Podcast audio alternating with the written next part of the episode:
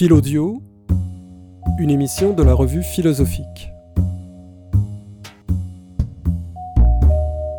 Bonjour, aujourd'hui nous recevons Christine Tapolet, professeure titulaire au département de philosophie. Christine Tapolet est l'auteur d'un livre tout récent chez Oxford University Press, Emotions, Values and Agency, qui vient de paraître donc chez euh, Oxford et pour lequel la revue philosophique a organisé une disputation. Christine Tapolet, bonjour. Bonjour et merci euh, de me recevoir en entrevue, ça me fait bien plaisir. Euh, je je vais commencer peut-être par dire quelques, quelques mots au sujet de mon parcours pour euh, Bien sûr. situer euh, ce, ce parcours. Alors, euh, j'ai étudié à plusieurs endroits. Euh, quand je regardais mon CV ce matin, euh, je me souvenais même plus tellement. J'ai passé du temps à la Freie Université de Berlin. C'était peut-être à l'époque où je pensais encore que la philosophie allemande était la première, mais c'est aussi là que j'ai découvert Tugendhat et la, philosophie analytique. J'étais au King's College à, Londres où j'ai obtenu un, master en philosophie et principalement quand même j'ai passé le plus de mon temps à l'université de Genève où j'ai obtenu mon doctorat.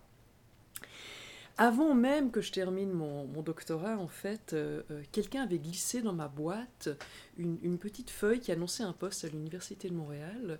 Et euh, je me demandais ce que j'allais faire par la suite. Donc j'ai envoyé mon dossier.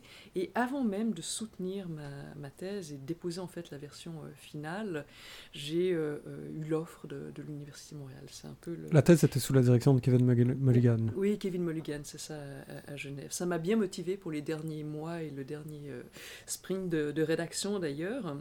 Et j'ai commencé il y a bien longtemps en en 97, comme on dit en, Suisse, en 97 euh, euh, à l'Université de Montréal. Ça fait un bon temps que je suis là et heureusement que j'aime bien l'hiver et la neige. Euh, j'ai fait toutes sortes de choses au, niveau euh, organisationnel ou administratif. J'ai notamment détenu une chaire de recherche du Canada pendant une dizaine d'années, 2004 euh, à, 2013.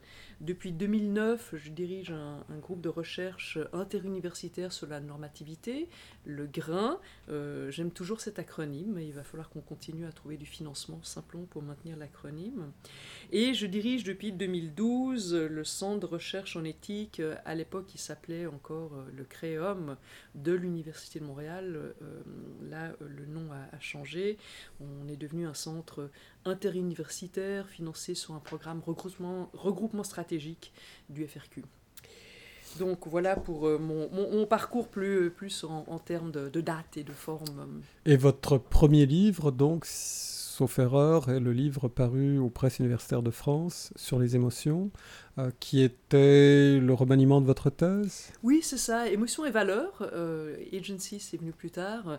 Et, euh, effectivement, j'ai retravaillé ma, thèse, raccourci un peu, et ça a été publié en, 2000 aux, presses universitaires de France j'ai commencé à, m'intéresser aux émotions et ça m'a pas lâché en fait pendant toute ma carrière, malgré quelques tentatives hein, de, faire autre chose. Euh, j'ai essayé à plusieurs reprises, mais notamment sur le conséquentialisme, on en reparlera peut-être. Oui, c'est ça. Oui, effectivement, euh, une incursion en, éthique normative. Mais euh, j'ai commencé à m'intéresser aux émotions parce que, en fait, je m'intéressais à des sujets qui qui euh, permettait de travailler à la fois en esthétique et en, en, éthique. J'ai fait ma, mon mémoire, ce qui correspond au mémoire de maîtrise sur la représentation, représentation picturale. Et à partir de là, je, cherchais des sujets qui permettaient de, de garder un pied en, en esthétique. Et euh, les, valeurs euh, ont commencé à m'intéresser. Ensuite, le lien valeur et émotion était assez évident. Là, c'était euh, le genre de théorie qui était préconisé beaucoup à l'époque, comme quoi il y avait un lien constitutif entre émotion et valeur. Et c'est ce que j'ai commencé à, regarder de plus près. Et ces idées-là au sujet du fait que les émotions, c'est pas simplement du bruit ou quelque chose d'irrationnel dont il faut faire abstraction, ça date de, cette époque-là assez tôt. En fait, j'ai eu ce, ce d'intuition et j'ai continué à travailler là-dessus euh, euh, sous plusieurs formes.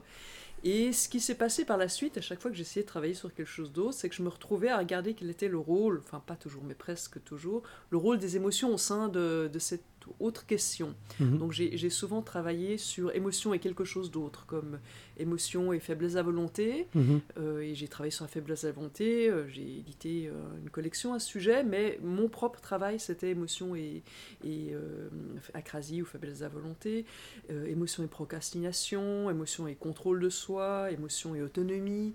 Plus récemment, émotion et raison, émotion et, et le soi, the self. Euh, donc il y a eu toutes sortes de travaux, émotions et euh, émotions, etc.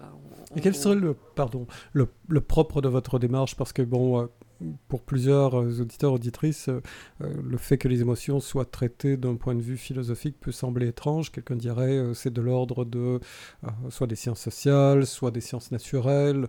Que peut faire exactement la philosophie pour contribuer à une théorie des émotions? Et quel est le lien avec euh, le domaine qui est le vôtre, c'est-à-dire la métaéthique. Oui, alors c'est effectivement euh, les émotions, c'est pas une, chasse gardée de la philosophie. Il y a beaucoup de disciplines allant des neurosciences à la sociologie en passant par la psychologie qui s'intéressent aux émotions. Et euh, on, pourrait, on pourrait se dire, bon, il s'intéresse à d'autres questions, et puis nous, on peut faire notre petite chose de notre coin, on regarde les questions qui sont plus pertinentes normativement, ou les questions qui peut-être euh, peuvent se traiter au niveau conceptuel. Mais je pense qu'en fait, il y a certaines questions qui sont partagées, comme la qu'est-ce que c'est qu'une émotion mhm. euh, Et il y a des réponses qui viennent des, différentes disciplines, et quand on fait bien son, son travail, il faut aussi y regarder les, les résultats dans les sciences empiriques. Et euh, c'est ce que j'essaie de faire en, grande partie. Il y a quand même des, questions qui sont proprement philosophiques, comme le rôle des émotions en éthique. C'est... Alors on peut faire des, statistiques à ce sujet, mais c'est pas exactement comme ça qu'on voit les choses en philosophie. On n'essaye pas simplement d'avoir des, des, résultats statistiques sur des fréquences. On essaie d'avoir des thèses qui sont euh, vraies nécessairement. Ou... Je pense que le lien entre émotion et valeur, si on pense à l'admiration et, au caractère admirable, par exemple, comme, comme type de valeur, euh, ça, ça, saute aux yeux qu'il y a plus que simplement une relation statistique entre, entre ces deux choses. Donc c'est le genre de question qui va m'intéresser. Euh. Est-ce que votre approche serait, alors, même si elle est inspirée par les sciences sociales ou par les sciences naturelles, est-ce que votre approche serait d'abord et avant tout une théorie des concepts au sujet des émotions? Alors, il y, a, il y, a, effectivement une recherche là sur, euh, sur certains liens conceptuels. Est-ce qu'il y a des liens conceptuels comme le lien entre, entre les jugements de valeur et, euh, les, émotions, ça je pense que c'est de l'ordre du, conceptuel. Et ensuite, euh, euh, à partir de là, il y a des questions qui sont à, mi-chemin peut-être entre les questions plus conceptuelles et les questions plus empiriques, qui, sur lesquelles on peut se prononcer aussi, où il y a des arguments philosophiques, des contre-exemples. Je pense au lien qui m'intéressait beaucoup entre émotion et motivation. Souvent, c'est simplement présupposé, sans aucune réflexion, que quand on ressent de l'émotion, on est motivé. C'est même euh, euh, considéré par, certaines personnes comme étant une, vérité conceptuelle. Et moi, je pense que c'est faux. Il y a des contre-exemples, il y a certaines émotions, certains types d'émotions même, euh, par exemple, l'admiration, pour reprendre le, même exemple, qui c'est pas lié très étroitement à la motivation. C'est pas parce qu'on admire un pianiste qu'on va prendre des leçons de piano et, euh, se mettre à jouer du piano, par exemple. Est-ce que vous diriez que, avant d'en venir à vos propres thèses sur euh, les émotions, est-ce que vous diriez que votre travail s'inscrit en fait dans une longue histoire philosophique euh, qui à la limite commence avec l'Antiquité, mais dont peut-être un des points d'ancrage serait peut-être le XVIIIe siècle, parce que évidemment, lorsqu'on pense par exemple à une théorie des sentiments moraux, on va penser tout de suite au mhm. XVIIIe siècle. Est-ce que vous diriez que, ou alors euh, à des auteurs plus, plus, proches de nous, comme Scheller, d'autres, est-ce mhm. que, est que vous diriez que votre travail s'inscrit ou est-ce qu'il y a une forme de rupture, ne serait-ce que parce que votre démarche est est analytique et donc est plus contemporaine d'une certaine manière Non, je pense qu'il y a vraiment une continuité et, euh, même si je ne fais pas de l'histoire de la philosophie, il y a des auteurs qui m'ont beaucoup inspiré. Euh, par exemple, euh, bon, j'aime beaucoup Hume. Et je le lis d'une manière peut-être pas totalement standard, plus, plus cognitiviste que certains passages le, le, supposent ou le, laissent entendre.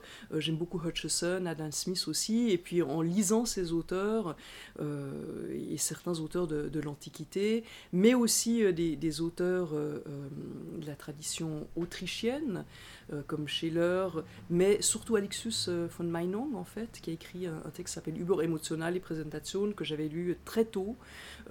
C'est des textes qui m'ont beaucoup aidé pour comprendre certains enjeux et, j'ai toujours pensé que le genre de thèse qui m'intéresse, que j'essaie de développer, de raffiner, de défendre, on les retrouve euh, chez Hutchison, chez Meinong, en partie chez Scheller aussi. Donc euh, je crois qu'il y a une continuité. Maintenant, au niveau des arguments, euh, la littérature a changé, les débats sont devenus un peu plus techniques peut-être. Alors je, travaille dans ce style-là. Mais il n'y a pas une différence fondamentale. Ouais, la différence, c'est peut-être aussi que votre travail est plus informé d'une certaine manière, contrairement au travail qui serait plus conceptuel dans l'histoire de la philosophie. Le vôtre, nécessairement, comme vous le disiez, est au croisement des, des disciplines, même si vous avez une démarche qui est spécifique spécifiquement philosophique. Et justement, pour parler de votre démarche, comment, euh, à la fois sur le plan méthodologique, peut-être dans un premier temps, et ensuite sur le plan de la thèse elle-même, c'est-à-dire est-ce que, est-ce que il serait possible, disons, d'imaginer une forme d'introduction à Christine Tapollet, c'est-à-dire à, une théorie des émotions, euh, comment se présenterait-elle? C'est-à-dire quel est l'argument central, d'après vous, qui traverse votre démarche? Oui, alors par rapport aux émotions, euh, j'ai essayé de soutenir que les émotions, c'est pas du bruit, c'est pas quelque chose d'irrationnel dont il faut se débarrasser, qu'il faut essayer de contrôler. Au contraire, euh, euh, on peut les éduquer, on peut les ajuster, plus ou, enfin, faire de sorte à ce qu'elles soient plus ou moins ajustées avec les réalités autour de nous. appropriées ou ajustées à l'égard des, valeurs euh, j'ai tendance à être euh, objectiviste et réaliste au sujet des, valeurs, même des valeurs esthétiques, ce qui n'est pas, euh, très courant, mais une forme d'objectivisme et de réalisme qui est modéré ou qui est pas du tout euh, dans, qui, qui, verse pas dans le dogmatisme du tout. Je pense que c'est très difficile d'établir si une chose est belle ou si une chose est admirable ou si euh, une action est courageuse. il y a beaucoup de désaccords, c'est très difficile et on doit se baser sur une réaction émotionnelle, mais nos réactions émotionnelles étant ce qu'elles sont, euh, elles nous induisent en erreur quand même souvent. Donc il y a toutes sortes de choses à entreprendre, comme discuter avec les autres et, voir de quoi on parle, pour essayer de rendre nos, nos émotions plus ajustées et nos réactions plus ajusté par rapport à, ces réalités. Donc une forme de perfectionnisme, mais qui serait peut-être pas de l'ordre de la, disons, des vertus, mais plutôt d'une forme de, disons, de, justement de, de, relation à des critères de validité et de vérité? Oui, ben on peut parler de... Je pense que les, émotions ont un rôle important dans, au sein des vertus. Je pense que c'est même peut-être... Euh, euh, ça, c'est une hypothèse que qui me plaît bien, que j'ai jamais défendue complètement. Les émotions ont probablement un rôle central au sein des, euh, des dispositions qu'on va considérer comme vertueuses. Mhm. L'idée étant que euh, quand on a des émotions ajustées, ça va nous informer au niveau de ce qu'on doit faire et ce qu'on doit penser. Donc on va d'abord saisir euh, ce qui est de l'ordre évaluatif et ensuite c'est quelque chose qui va informer nos, euh, nos actions et, nos pensées. Donc je ne m'inscris pas du tout en faux, même mhm. si je ne partage pas le, la thèse centrale de l'éthique de la vertu sur laquelle ce qu'on doit faire c'est whatever, euh, quelle que soit notre action, tant qu'on est vertueux, c'est correct. Mhm.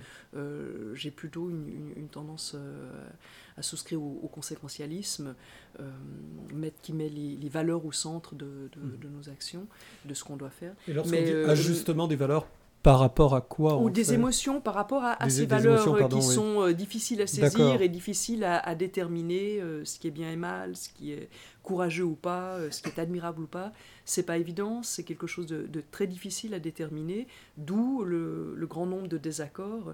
Et je pense que c'est quelque chose qu'on doit en faire en, dialogue avec soi-même, en comparant différentes réactions et en dialogue avec les autres, en comparant les réactions de, des autres.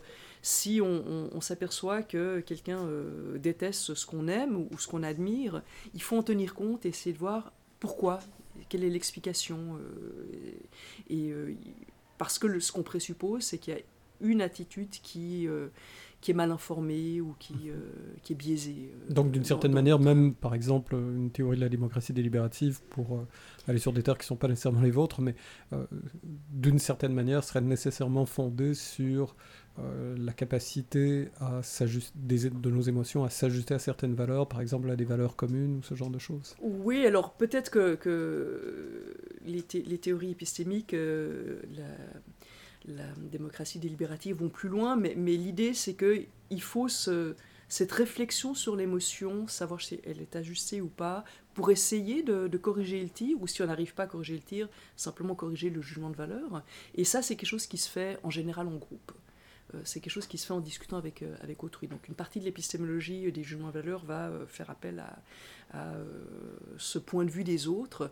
C'est des choses que je développe en fait un peu dans, dans, mon livre récent, mais, mais c'est un peu sous-jacent, c'est pas, c'est pas mhm. central comme Oui, parce que jusqu'à, jusqu'à maintenant, on a parlé des émotions en elles-mêmes, euh, sans les insérer dans une dynamique sociale. Or, s'il y a justement des émotions par rapport aux valeurs, on suppose que justement les, euh, votre approche ne considère jamais les agents de manière atomiste. Elle les suppose d'emblée en interaction. On est en émotion en, parce que nous sommes en relation avec, euh, avec les autres Ou est-ce que est qu'on pourrait supposer qu'il y a une forme de solipsisme des, émotions on, on, a des émotions concerne les autres, euh, euh, les, attitudes réactives d'un Peter Strawson, par exemple, sont euh, comme le, ressentiment à l'égard de, ou la rancune à l'égard de ce que font les, autres quand ils nous font du tort, ou, ou, la gratitude. Ça, c'est des émotions qu'on a en, relation avec les autres, et c'est quelque chose, donc les émotions qui nous lient aux, autres, qui font partie de, de cet état social et, euh, non pas en vase clos euh, qui nous caractérise.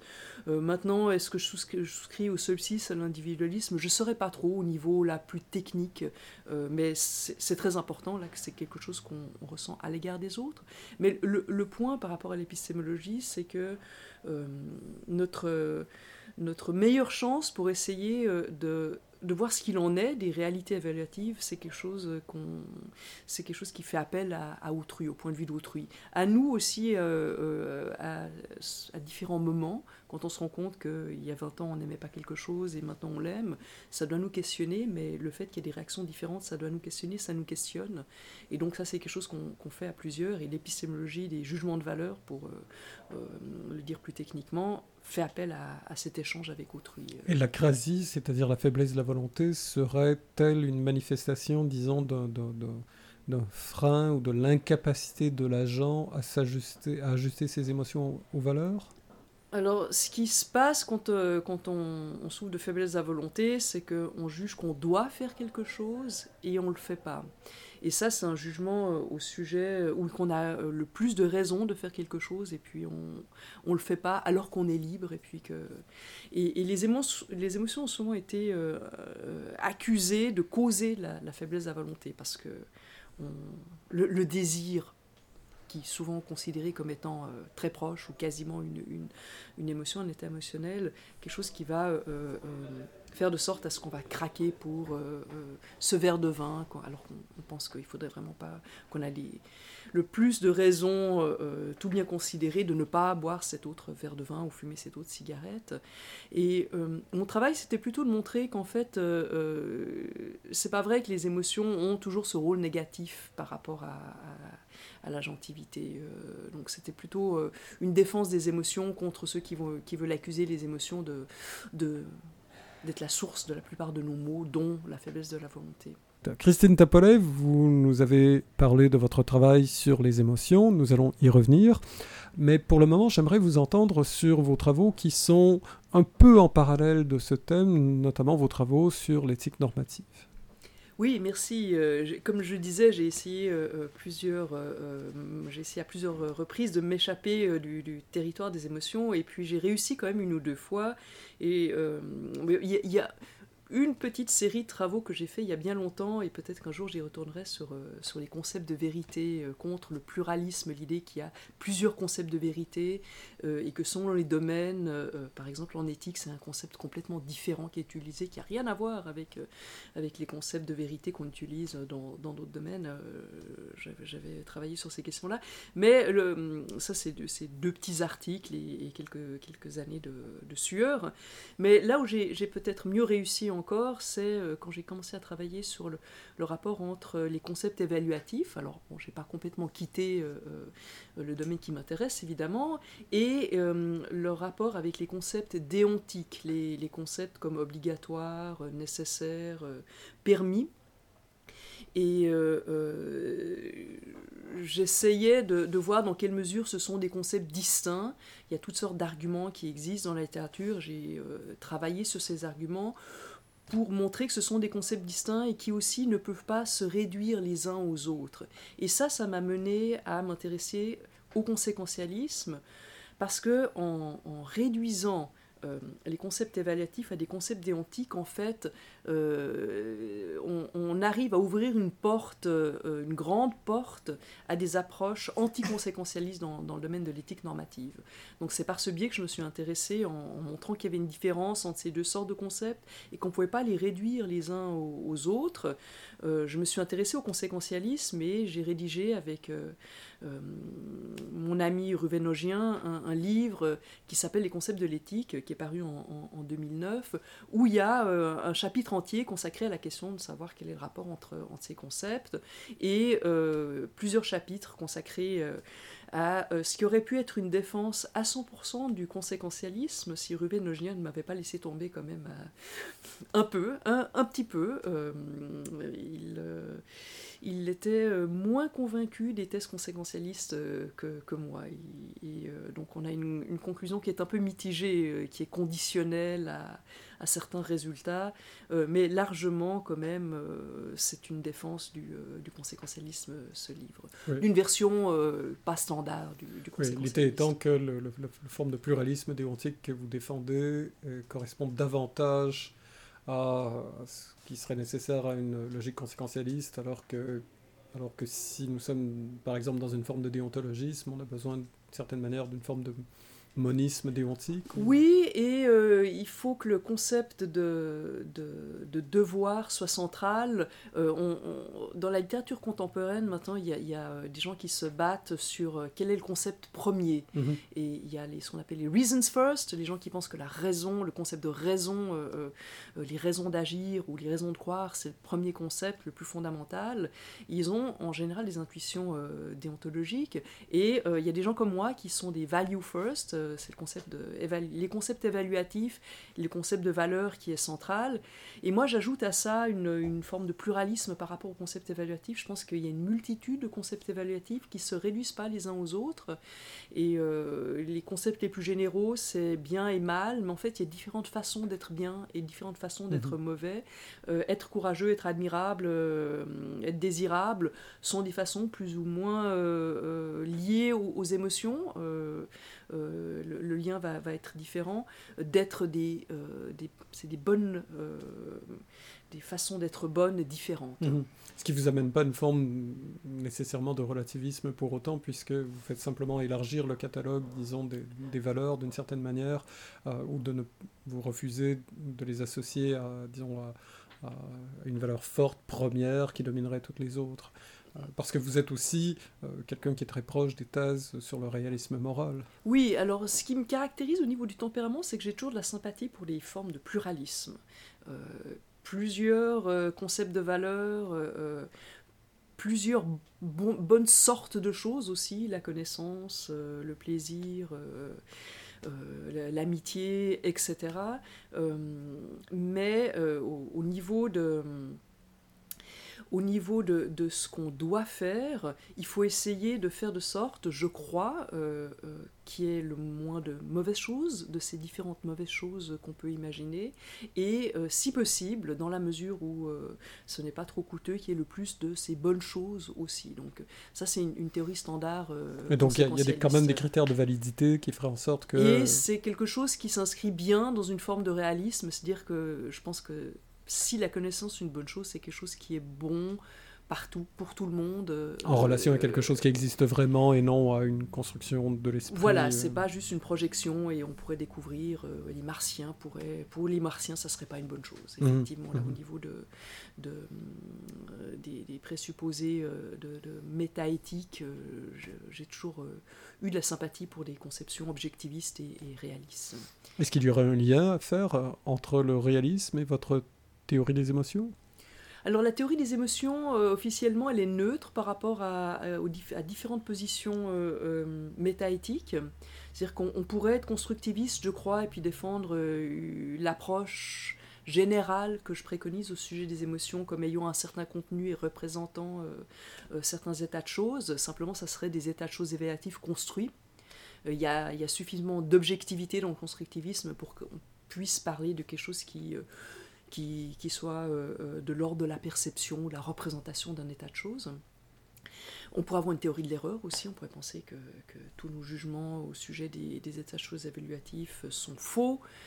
ça serait à strictement parler compatible avec la, théorie des émotions que je, que je favorise, mais la, conception qui est la plus confortable avec la, théorie des émotions que je favorise, c'est une conception réaliste sur laquelle il y a un certain nombre d'états de, choses euh, évaluatifs qui sont là objectivement, indépendamment de nous, euh, qu'on a un peu de la peine à, saisir, qui se laissent pas euh, nécessairement réduire à des états de choses naturalistes, encore que je pense qu'ils sont constitués par des états de choses euh, du monde naturel, mhm. mais, mais, constitués d'une manière qui n'est pas très utile, c'est-à-dire qu'à chaque fois que vous avez un beau livre, il y a un certain nombre de propriétés naturelles qui, qui constituent la qualité de ce livre, mais c'est désordonné, on ne sait pas quelles sont les propriétés, mhm. on a la peine à on n'a pas des, identités de type entre euh, un ensemble de propriétés naturelles et propriétés mhm. évaluatives. Mhm. Donc l'épistémologie ne peut pas passer par une connaissance des propriétés naturelles.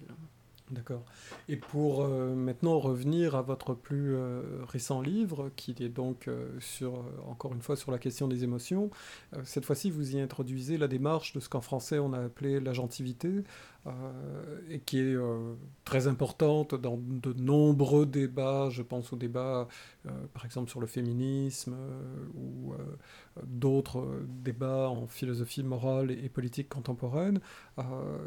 Qu'est-ce qui vous a amené à poser cette question de l'agentivité et par la suite peut-être nous parler, disons, de encore une fois, quel serait le, cœur de cette approche ou le cœur de l'argument qui, qui, est le vôtre dans, dans ce livre? Oui, alors peut-être on, peut commencer par faire le, lien avec le féminisme. C'était pas central, mais euh, j'ai été euh, dans, mes recherches, mais c'est toujours quelque chose qui m'a intéressé, évidemment. Euh, je suis féministe comme, disons, ça serait difficile de ne pas l'être, je crois, de, de, nos jours de toute façon, mais je suis très certainement. et on a souvent rattaché les, émotions et, les femmes. D'ailleurs, il y a beaucoup de femmes qui travaillent sur les émotions. Donc il y a vraiment, je pense, quelque chose de vrai là au niveau de, l'histoire, de l'intérêt des euh, contemporains euh, au sujet de, cette chose que sont les émotions. Et d'une certaine manière, mes travaux, on peut les comprendre comme une défense des émotions et donc aussi une défense de quelque chose qui a été rattaché au, aux femmes. Et un, des, articles euh, que j'ai pas repris ça dans, le livre, mais que, j'avais euh, écrit au sujet des, euh, des émotions des femmes, présentait une sorte d'argument que je qualifie de ludicrous, ridicule. En, gros, les, les, femmes ont plus tendance à être émotives, les émotions c'est quelque chose qui est incompatible avec l'autonomie, donc les femmes ont plus tendance à manquer d'autonomie. Alors on m'a demandé si j'arrivais à attribuer cette argument à quelqu'un, euh, non, euh, je ne crois pas qu'il y ait d'auteur assez. La bâtisse est tellement bien partagée. d'auteur qui, qui, officiellement a souscrit cet argument, je pense qu'il était quand même souvent euh, sous-jacent cet argument. Bon, c'est ridicule comme argument, peut-être que les femmes ne sont pas si émotives que ça d'abord, mais je m'intéresse plutôt à la, à la seconde prémisse de, de, cet argument ridicule, c'est-à-dire émotion et, autonomie. Et dans cet article et aussi dans, dans mon livre, j'essaie de montrer que sous certaines euh, réserves ou dans certaines conditions plus exactement, euh, les émotions peuvent très bien contribuer à plus d'autonomie. Et euh, je le fais en termes de ce qu'on appelle techniquement maintenant la, sensibilité à l'égard de nos raisons d'agir, reason responsiveness. C'est un terme un peu technique et parfois on, oublie un peu ce que ça veut dire. Mais en gros, quand on agit, on peut être plus ou moins ajusté par rapport à nos raisons d'agir. Et euh, euh, souvent, on pense que pour être ajusté à, l'égard de nos raisons d'agir et, euh, donc agir bien en fonction des raisons qu'on a, il faut réfléchir très fort, il faut délibérer, arriver à une conclusion au sujet de la balance exacte de nos raisons d'agir et agir en fonction de, ce jugement-là.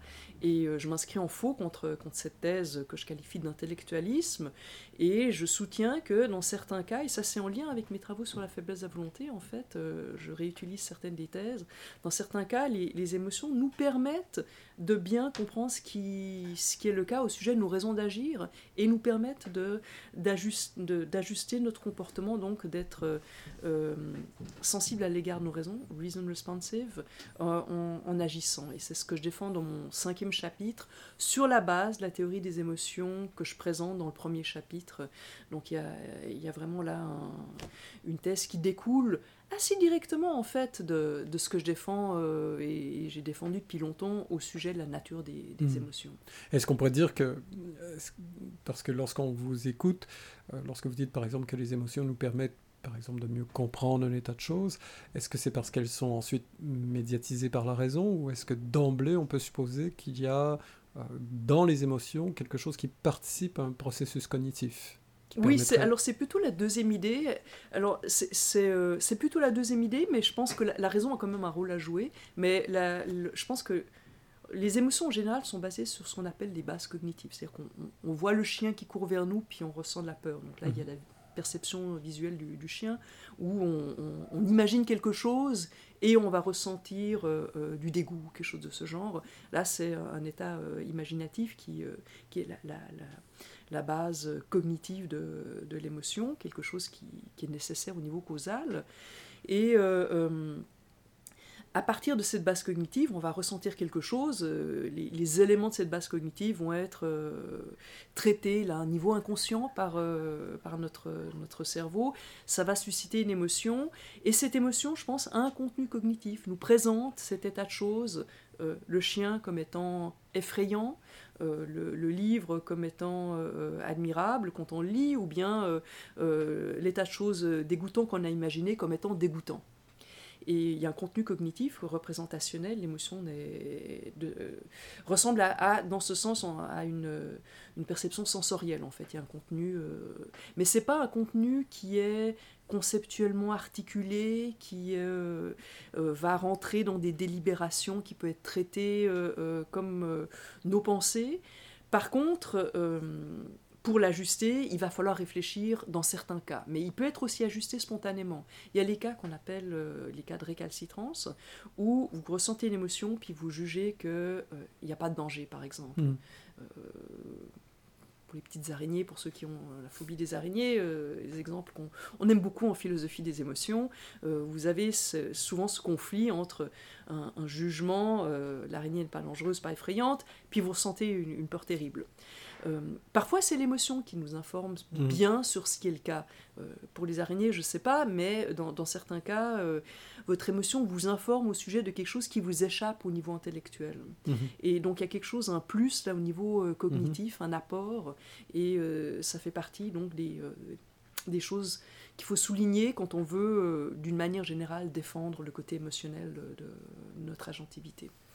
Pour conclure, et peut-être de manière plus général, euh, vous avez fait toute votre carrière dans ce que, dans notre jargon de philosophe, on a besoin de cases, parfois nous appelons la métaéthique, plutôt que l'éthique dite normative, c'est-à-dire une éthique qui nous dirait ce qu'il est bien ou mal, juste ou injuste de faire. Euh, la métaéthique a une certaine prétention à se mettre, de prendre une certaine distance par rapport à, au jugement qu'on va retrouver dans, dans l'éthique. Euh, or, à vous entendre, on a presque l'impression que d'une certaine manière, euh, la métaéthique fait un travail qui consiste à, à, montrer que bon nombre de questions que nous nous posons dans le domaine de l'éthique normative, en réalité devraient être résolues à un autre niveau, non pas celui sur les jugements, sur ce qu'il est juste ou non de faire, mais en correspondance avec, euh, par exemple, des critères de validité, des critères de rationalité, des critères qui sont, par exemple, ce que vous euh, montrez au sujet de l'ajustement des émotions aux valeurs, et ainsi de suite. Alors, je fais partie de ceux qui pensent qu'il n'y a pas vraiment de, de, de, paroi non poreuse, de, de fossé infranchissable entre métaéthique et éthique normative, et les, les, travaux euh, sur lesquels euh, je travaille avec sur le lien entre ces concepts évaluatifs et déontiques et l'éthique normative allait dans ce sens. Et effectivement, je pense que c'est quelque chose d'important. Moi-même, j'ai toujours été un peu timide par rapport à, des, jugements évaluatifs substantiels ou des jugements déontiques substantiels. J'ai défendu le conséquentialisme, mais, mais sans jamais faire une liste de mhm. bonnes choses, une liste officielle des bonnes choses auxquelles on, doit absolument euh, souscrire. Euh, mais euh, c'est des choses qui vont m'intéresser plus parce qu'un de mes projets de recherche futurs que je mène avec Mauro Rossis concerne le bonheur euh, et le bien-être, euh, euh, concept qu'on ne distingue pas toujours très très bien quand, on, entend ces, termes, mais ce qui fait que les choses vont bien pour nous d'une certaine manière, et puis aussi tout l'aspect psychologique, quand on se réjouit que ces choses vont, bien sur nous. Le, bonheur au sens d'un état psychologique. On, essaie de développer une théorie du bonheur et du bien-être qui fait appel aux, émotions, mais qui va aussi devoir se prononcer plus sur ce que sont les bonnes choses, parce que on, va essayer de défendre une théorie hybride, où, c'est important qu'il y ait un ressenti positif, euh, des états affectifs positifs mais où c'est aussi important pour qu'on puisse parler de, bonheur et de bien-être, qui est un certain nombre de bonnes choses objectives. Alors je ne sais pas si on arrivera euh, avec Marot à un accord sur les bonnes choses objectives, mais là on s'aventure clairement sur le, terrain de, l'éthique substantielle ou normative. Et euh, on va devoir peut-être se mouiller un petit peu plus que ce que j'ai fait euh, jusqu'à maintenant. Christine Tapolet, merci beaucoup.